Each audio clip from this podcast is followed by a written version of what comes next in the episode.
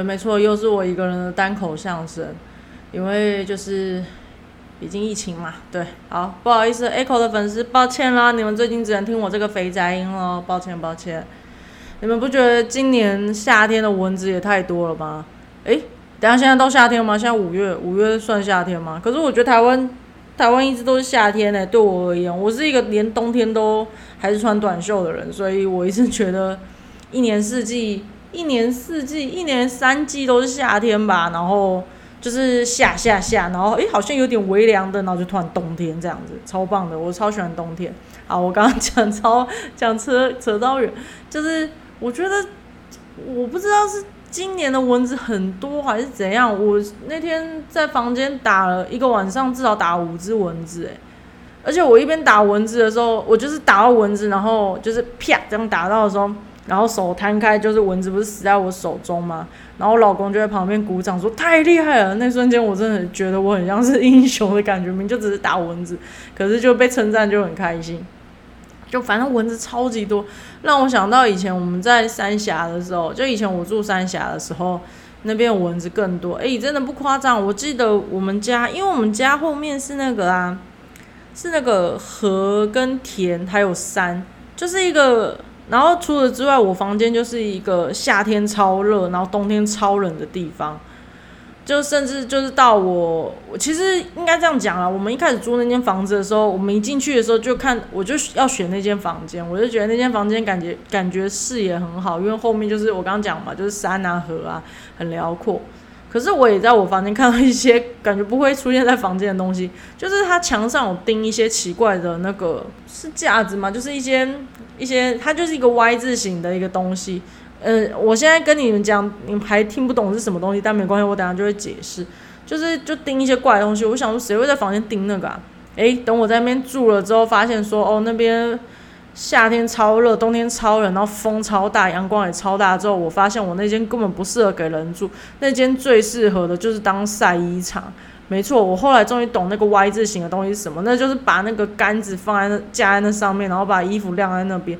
诶，衣服晾在那边是超快就干了。后来我我记得我结婚之后，我妈好像有一阵子把我的房间当成晒衣场。她说超快就干了，我真的觉得说，我到底那段时间怎么能住在里面？其实也不算住在里面，因为有一阵子真的太难睡，因为我刚刚就讲真的太热，然后冬天又很冷，所以我其实住在那个家，我最常睡的地方是沙发，就是，所以我就导致我现在就是结婚了住在这里嘛，然后。呃，就毕竟如果未来房子有装潢什么，有的时候有聊到这件事，我就跟老徐说，我非常注重沙发，我觉得沙发很重要。他就说，好像为什么这么特别注重沙发？因为其实在我现在婆家这边，他们是有榻榻米啦，所以基本上都是坐在榻榻米上。我是觉得坐在榻榻米上视野很舒服，不过也是有个沙发。我就跟老徐说，没有办法，因为我们不晓得谁会睡在沙发上，所以沙发还是要选个好睡一点的。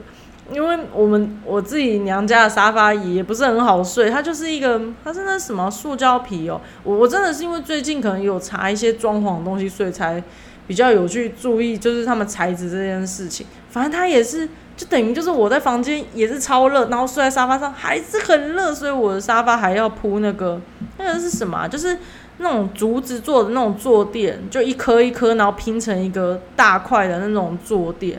我就躺在上面，然后我觉得我很像睡在那个健康步道上面，但没办法，这就是一个一个折中方式，就是它比较凉这样。对，然后哎，我为什么扯到这里？然后对，就是反正我就说我那房间真的是非常的非常的热。然后我刚住在那里的时候啊，我们那个时候门没有做纱门，后来我们有做纱门呢。我第一次在房间做那个，它算是纱门，它也不是纱门，它就是。一个帘子，然后你走过去，它就是有磁铁会把那个门吸起来，你进去，它门就会这样整个密封起来，就是避免蚊子进来。对，因为一开始没有做那个的时候，我真的半夜都没有在睡觉，我都在打蚊子。我甚至还有去算我一个晚上打多少只蚊子。我有天晚上打了，我觉得有三十只蚊子。我印象中有三十只。我跟我妈讲，我妈还说：“呃，你你是不是？”也在那边灌水啊乱讲。我就叫他去看我墙上的那堆血痕，就是因为我蚊子全部都打在墙上，所以我的墙也长得很恐怖。然后他就看一看，就哦，真的是很多蚊子，超多蚊子的，超级多。所以，诶，如果大家有没有一些驱蚊的小小 paper，可不可以就分享一下？就是如果这篇出来，废话当然是这边出来，你们才听得到。就是这篇出来之后。就是大家如果有在 YouTube 啊，或者是在 Apple 啊，或者是在我们的那个 IG 下面留言分享都可以，因为我不知道，我觉得这几天蚊子真的超级多，还是又跟楼下有关系啊。反正我现在就遇到什么事情，我都怪我邻居啦，就是 他们就因为因为那个叫什么，我们的那个什么那什么厕所，因为毕竟是老公寓，它就是通的嘛。我真的不知道谁三更半夜都一直在那边抽烟，我整个家都超臭的。然后蚊子又很多，不知道最近蚊子超级多，所以如果有什么就是方法都可以，就是分享一下。对，然后说到三峡的那个旧家，就是我说我那个房间嘛，我那房间真的是一个很神奇的空间。它就是我刚刚已经讲过了的那个状况之外，我在那个房间遇过七次蝙蝠，对，就是蝙蝠，就是蝙蝠侠的那个蝙蝠。对，然后遇到七次，我救了六只，因为有一只等我发现的时候，它已经死掉了，所以我就救不了它了。对，我甚至真的是从一开始蝙蝠出现就是那样啊，这什么啊啊，然后到最后就是面无表情，就是把它救出去。我真的是 救超多蝙蝠，而且我记得我第一次就是蝙看到蝙蝠的时候，一开始我那个那天怎样，好像也是，我觉得好像在做案子吧，然后就是也是搞到十二点啊一点就还没睡。然后我就看到我的猫，就是阿多比，它就一直在我房间就某个区块在那边走来走去，然后就一直叫，我就还跟他说：“你吵死了，不要半夜一直叫好不好？到到底在干嘛？”就很怕吵到邻居。然后就突然之间就听到啪嗒啪嗒啪嗒声音，我第一个反应是想说：“肯定是蟑螂。”然后我就很想把我房门直接关起来。然后突然就它就蝙蝠就出现，要闪过去的时候，我想说：“哎，等一下，它一定不是蟑螂，因为太大只。”我发现是蝙蝠，就蝙蝠就从我房间飞出来，然后就开始在就绕着那个我们家的客厅啊、餐厅啊这样一直绕。然后那个时候就是十二点，半夜十二点一点嘛，我就很害怕，我想怎么办？我不知道该怎么办，就就赶快上网查，就是蝙蝠飞到家里该怎么办？就我我等一下会好好的介绍，就是蝙蝠飞到家里到底该怎么办？就是如果你也有这样的困扰的话。也也可以听一下，然后反正我当下就不知道该怎么办，然后上网查了一些方式之后，但蝙蝠又不照那个网络上教的方式那样，然后还有另一个点，就是因为我当时很害怕，所以我也不敢去碰它，我就一直想该怎么办，该怎么办，我就在脸书上发文，反正就这样，人遇到什么事情就是在脸书上发文了，然后虽然一点屁用都没有，但是诶也不一定，也是有些朋友在我的下面，就是就是在那个留言下面就是分享一些电话，可以打电话，就是请他们帮忙。但那个时候真的是超晚的，所以那些协会好像也没有接到电话。对，然后就那个时候我就是发文，然后就问大家说我该怎么办的时候，我那篇文就是我看到很多留言都让我超火大的。我是说我的朋友们的留言，你知道他们都留什么吗？他就留说哇蝙蝠哎，你好有福气哟！你怎么那么有福气啊？又又要蝙蝠哎！跟你啊，几百人，你这样半夜两点，半夜一两点，你房间跑出一只大蝙蝠，然后你心里又知道说蝙蝠是身上会有很多寄生虫，然后而且你又很好心的觉得说。就是你也不想让他死在家里，因为他就是一个生命嘛。你想要救他，可你又无无能为力。然后这些人就在那边，你好有福气，你好福气，妈根本就风凉话，所以就非常的生气，就一直想我该怎么办，该怎么办。就他我，然后就有一个方式是，你可以开着窗户，就是让它飞出去。因为他们是什么？他们不是用看见，他们是用什么声呐哦，还是什么？反正就第一只蝙蝠是自己飞出去的啦。我就想说，哦，太好了，它出去那就没事了。没有，事情才刚开始，后面就开始蝙蝠就陆续的出现，真的是很，我想一下哦，嗯，我忘记第几次，第几次开始，就是我就开，哦，因为我遇过七次嘛，我记得好像大概到一半吧，三次还是四次，从全面就是，呃呃，该怎么办？怎么办？然后后面就是，我现在就是会等它停下来。停下来之后就是会去抓它这样。哎，不然我现在先讲一下，就是我上网查到的这个。它这个网站是那个黄金蝙蝠生态馆，我真的是因为这个事件，然后去按赞他们粉丝团，才知道很多蝙蝠的小知识什么的。然后也因为他也有教一些，就是你在家里如果蝙蝠真的跑进来了，你要怎么帮他这样。对，就就他们里面教很多，现在他好像。我刚刚忘记查它到底在哪里，反正他们就是有个生态园区啦，然后也有在做一些教育相关的，就教小朋友，然后还有像还有教大家怎么做蝙蝠屋还是什么，就是你可以放在你的阳台，诶，是阳台吗？就是你窗户外还是什么？因为其实我们人类真的把就是大自然破坏成这样啊，蝙蝠也是没有什么地方住，所以有时候他们也是都是住在那个像我们的冷气的那个什么。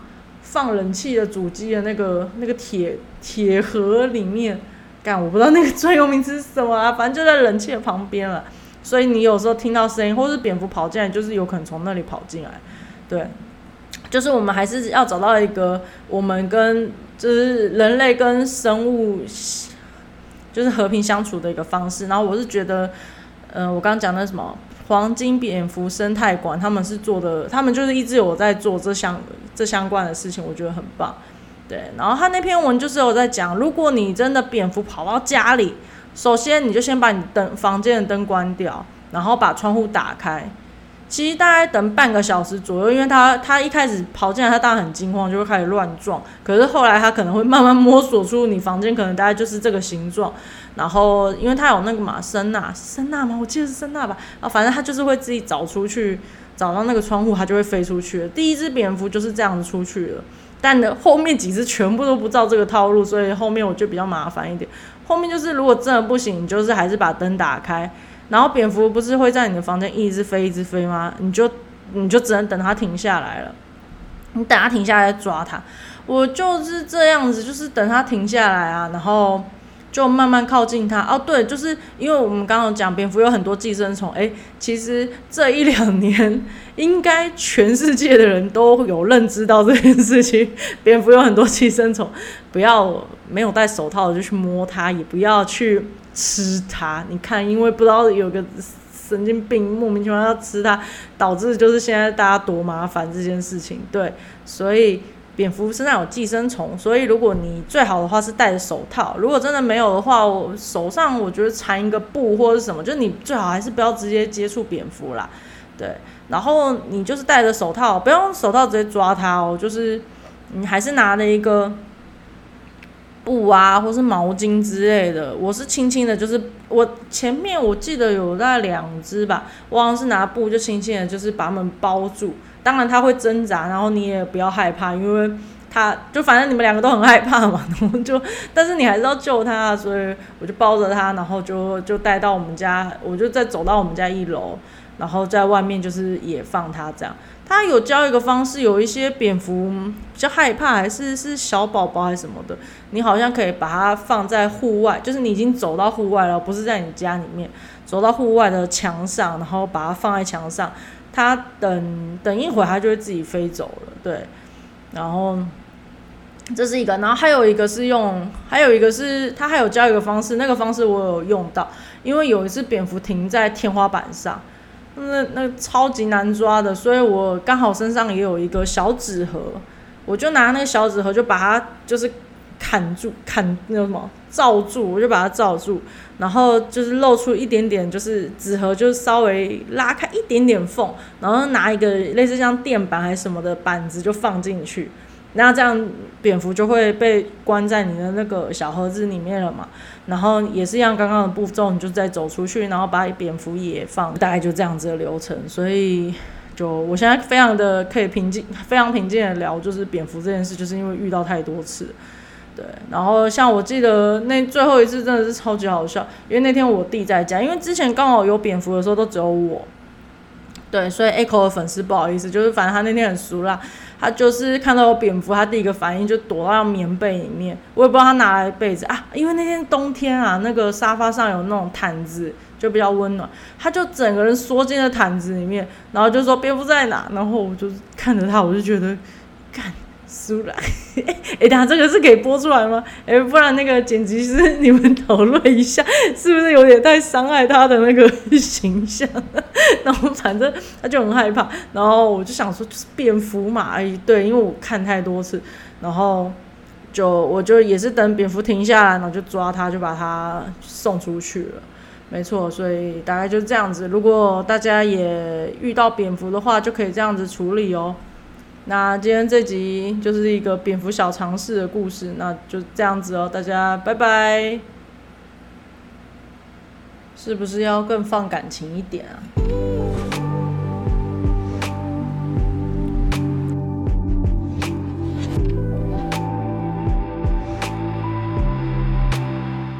劳动基准法。第二章，劳动契约第九条，劳动契约分为定期契约及不定期契约，临时性、短期性、季节性及特定性工作，得为定期系契约；有继续性工作，应为不定期契约。派遣事业单位。与派遣劳工订定之劳动契约，应为不定期契约。定期契约届满后，有下列情况之一，视为不定期契约：一、劳工继续工作，而雇主不及表示反对意事者；二、虽经另定新约。为其前后劳动契约之工作期间超过九十日，前后契约间断期间未超过三十日者，前项规定于特定性或季节性之定期工作不适用之。第九之一条，未符合下列规定者，雇主不得与劳工。为离职后敬业之敬业禁忌之约定：一、雇主有应受保护之正当营业利益；二、劳工担任之职位或职务能接触或使用雇主之营业秘密；三、敬业禁止之期间、区域。职业活动之范围及就业对象，位于合理范畴。四、雇主对劳工因不从事敬业行为所损失有合理补偿。前项第四款锁定合理补偿。不包括劳工于工作期间所所受领之给付，违反第一项各款规定之一者，其约定无效。离职后敬业禁止之期间，最长不得逾两年，逾两年者，缩短为两年。第十条，定期契约届满后。或不定期契约因故停止履行后，未满三个月而订订定新约或继续履行新约时原约时，劳工前后工作年之应合并计算。